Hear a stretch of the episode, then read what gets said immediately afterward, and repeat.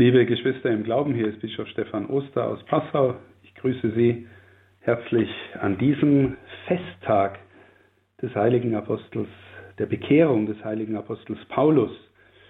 Die, die Bekehrung ist für die Kirche so wichtig, dass sie dieses Ereignis in den Rang eines Festes erhoben hat. Also wenn wir heute die Messe feiern, dann singen wir auch ein Gloria und machen, bringen damit auch zum Ausdruck, dass ähm, dieser Tag wirkliche Bedeutung hat für die ganze Kirche. Paulus ist damit einer der ganz wenigen, ähm, die in unserer Kirche äh, nicht nur einen, sondern äh, auch einen zweiten Festtag haben. Natürlich beispielsweise die Mutter Gottes hat viele Festtage oder der heilige Josef hat zwei, auch Johannes der Täufer. Aber dann äh, kommt noch Petrus, wenn wir Kathedra Petri neben Peter und Paul dazu nehmen. Aber dann ist schon gut. Und äh, deswegen ist dieses äh, insofern bedeutsam, als, äh, als Paulus sich damit auch wirklich äh, zum Apostel der Heiden, äh, dass er da zum Apostel der Heiden geworden ist. Ähm, und dieses Ereignis, das wir feiern, war die große Wende in der Geschichte der Christenheit. Nur um einfach mal die Bedeutung an einem Ereignis noch festzumachen. Paulus geht also, fühlt sich ähm, berufen, fühlt sich gesandt. Ich sage nachher noch gleich was dazu. Ähm, und entdeckt, dass die, ähm, dass die Nichtjuden, die in äh, Palästina und in der damaligen Welt leben, ähm, dass sie auch eine Berufung zum Christentum haben.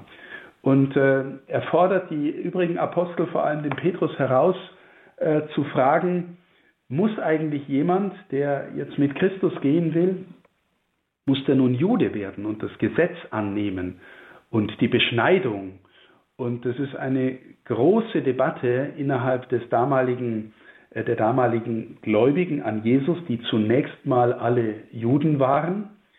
Und äh, das sogenannte Apostelkonzil, das wir auch in der Mitte der Apostelgeschichte beschrieben sehen, ähm, entscheidet sich auf, äh, durch die Erfahrung des Paulus ähm, äh, bestätigt, dass, äh, dass Heiden Christen werden können, ohne das ganze Gesetz der Juden zu übernehmen.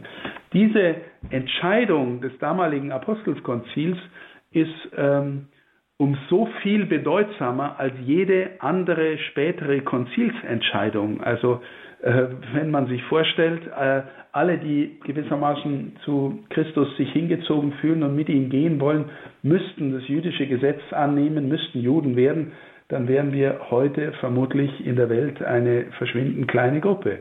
Also es war eine unglaublich folgenreiche Entscheidung, die durch die Berufung des Paulus, durch seine Bekehrung und seinen Gang dann zu den Heidenvölkern ähm, äh, zustande gekommen ist. Die, diese Berufung wird in der Apostelgeschichte insgesamt dreimal von ihrem Autor, das war der Evangelist Lukas, der die Apostelgeschichte geschrieben hat, der lässt Paulus diese Geschichte zweimal selber erzählen und einmal erzählt sie Lukas. Also sie kommt dreimal vor, was auch deutlich macht, wie, für wie entscheidend Lukas diese Geschichte ähm, äh, gehalten hat.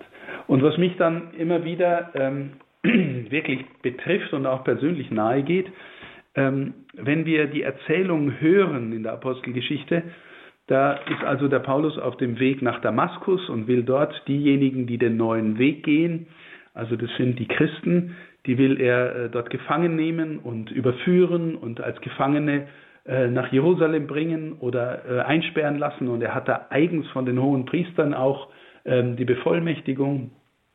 Und auf diesem Weg ähm, erscheint ihm geheimnisvoll äh, der Herr. Und äh, wenn ich sage, was mich da betrifft, dann ist es dieses Wort des Herrn, der den Paulus fragt, Paulus, warum verfolgst du mich? Jesus sagt nicht, warum verfolgst du meine Jüngerinnen und Jünger, warum verfolgst du die Kirche? Jesus sagt, warum verfolgst du mich? Und er identifiziert sich damit so sehr, mit den Seinen, die ihm folgen, dass ähm, Paulus selber später formulieren wird, die Kirche ist sein Leib. Wir, die wir glauben, sind sein Leib und wir sind berufen, das, was er, Jesus, in die Welt gebracht hat, weiterzuleben, weiterzutragen, die Welt zu evangelisieren. Und wir haben dafür beispielsweise die Sakramente, in denen wir glauben, dass er sich selber gibt, in seinem Leib, in seinem Blut, in seiner Vergebung, in der Taufe, in unseren Sakramenten ist Christus wirklich da. Und wir sind berufen, aus den Sakramenten zu leben. Die Priester sind berufen und die Diakone die Sakramente zu spenden. Und, äh, und wir sind gewissermaßen als dieser Leib Christi in der Welt da. Wir spüren natürlich auch, liebe Geschwister, dass wir gerade in unseren Breiten, in Ländern, die schon lange christlich geprägt sind, ähm, nicht so sehr ähm, den Drang haben, selber wie Paulus hinauszugehen und Menschen davon zu erzählen und zu missionieren. Paulus ist rausgegangen dann und hat gesagt, ich habe was erlebt und ich will allen alles werden, um wenigstens einige zu retten.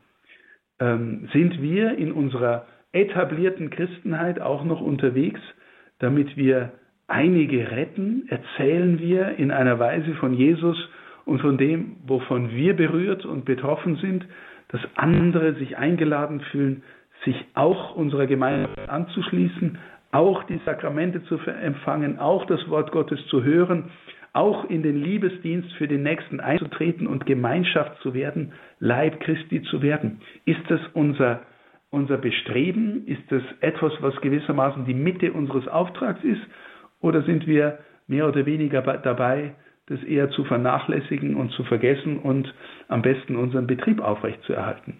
Paulus lehrt uns, dass wir neu anfangen müssen, wieder Menschen zu erzählen, wovon wir berührt sind und wer uns wirklich rettet. Ich wünsche Ihnen, liebe Geschwister, dass Sie sich an diesem Festtag auch wieder einmal das zu nahe gehen lassen, eine kleine oder größere Bekehrung des Herzens erleben, um die Sendung zu empfangen. Wir sind berufen, hinauszugehen und den Menschen von Jesus zu erzählen.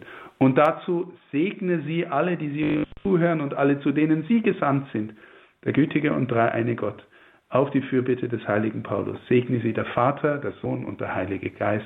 Amen. Amen.